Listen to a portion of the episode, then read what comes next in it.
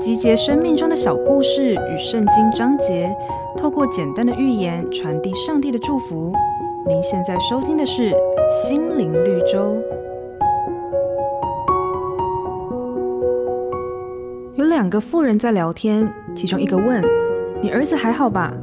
妇人叹了一口气说：“他实在有够可怜，娶个媳妇，不烧饭，不扫地，不洗衣服，不带孩子，整天就是睡觉。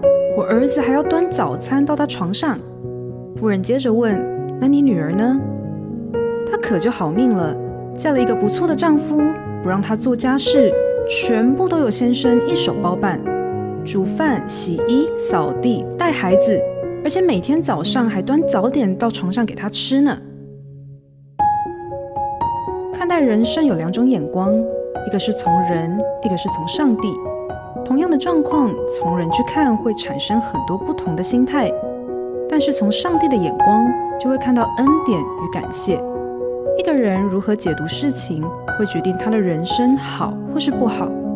所以，想要一个得胜的生命，秘诀只有一个，就是常常换位子到上帝这边，戴上耶稣牌的眼镜，你可以有更大的包容，也会有更多的爱。